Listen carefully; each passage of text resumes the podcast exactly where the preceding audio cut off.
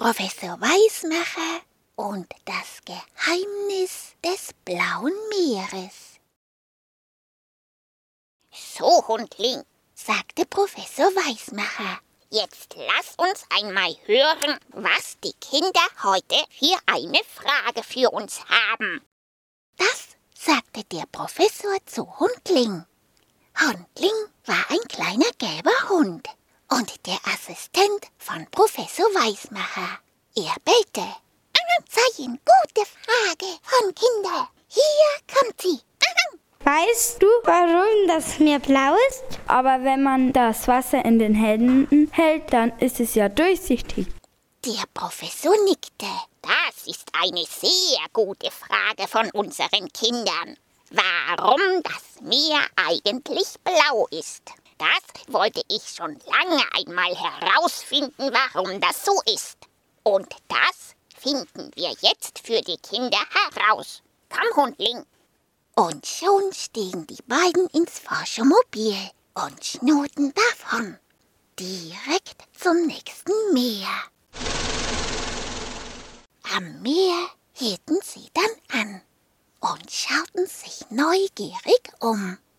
Oh, Meer war groß und wunderschön blau.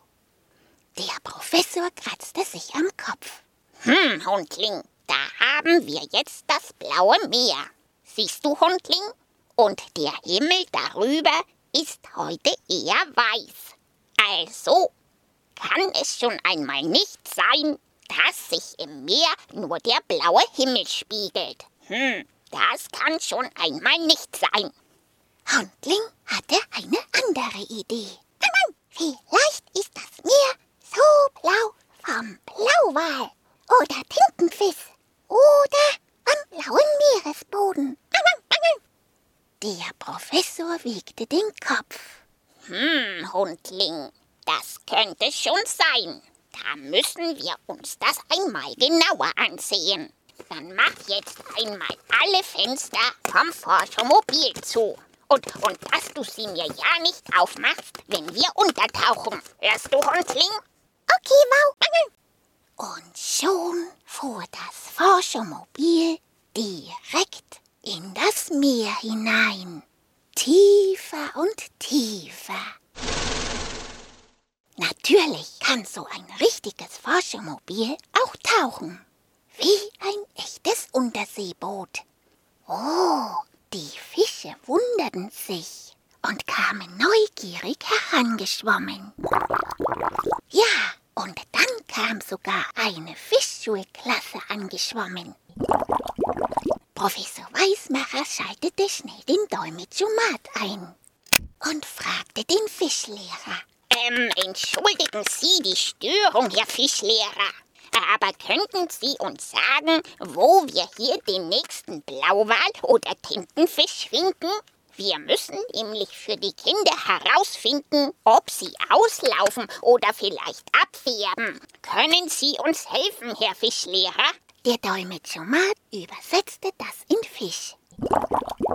Und der Fischlehrer blubberte zurück. Von Blauwalen, die abfärben, habe ich ja noch nie etwas gehört. Und Tintenfische laufen nicht so einfach aus. Da muss man sie vorher schon ärgern. So, Kinder, kommt. Wir müssen weiter. Professor Weismacher wiegte den Kopf. Hm, also die Blauwale sind es schon einmal nicht, Hundling. Hm. Und so viele verärgerte Tintenfische wird es im Meer ja wohl auch nicht geben. Da bleibt uns jetzt nur noch der Meeresboden übrig. Hm. Aber auch von einem blauen Boden war weit und breit nichts zu sehen. So fuhren sie weiter, tiefer und immer tiefer. Plötzlich etwas auf. Je tiefer sie fuhren, umso weniger wurde das Licht. Erst wurden die roten Farben weniger und dann die grünen Farben. Nur die blaue Farbe blieb übrig. Der Professor hielt an und nickte zufrieden. Hm, ja, das habe ich mir ja schon fast gedacht, Hundling. Da wird vom Wasser aus dem Sonnenlicht zuerst die rote Farbe und dann die grüne Farbe herausgefiltert. Jawohl, und da bleibt dann am Ende nur noch die blaue Farbe übrig. So ist das, Hundling. Und noch einmal nickte der Professor. Und das ist auch der Grund, warum das Wasser in der Hand oder in einem Glas nicht blau ist. Das Wasser ist noch nicht so tief, dass es Farbe herausfiltern kann. Jawohl, da muss es schon tiefes Wasser sein. So wie in einem Meer. So ist das, Hundling, habe ich es mir doch fast gedacht. Und weil Hundling das nicht glaubte, wollte er sich eine Handvoll von dem blauen Wasser hereinholen und machte das Fenster auf. Passierte natürlich, was passieren musste.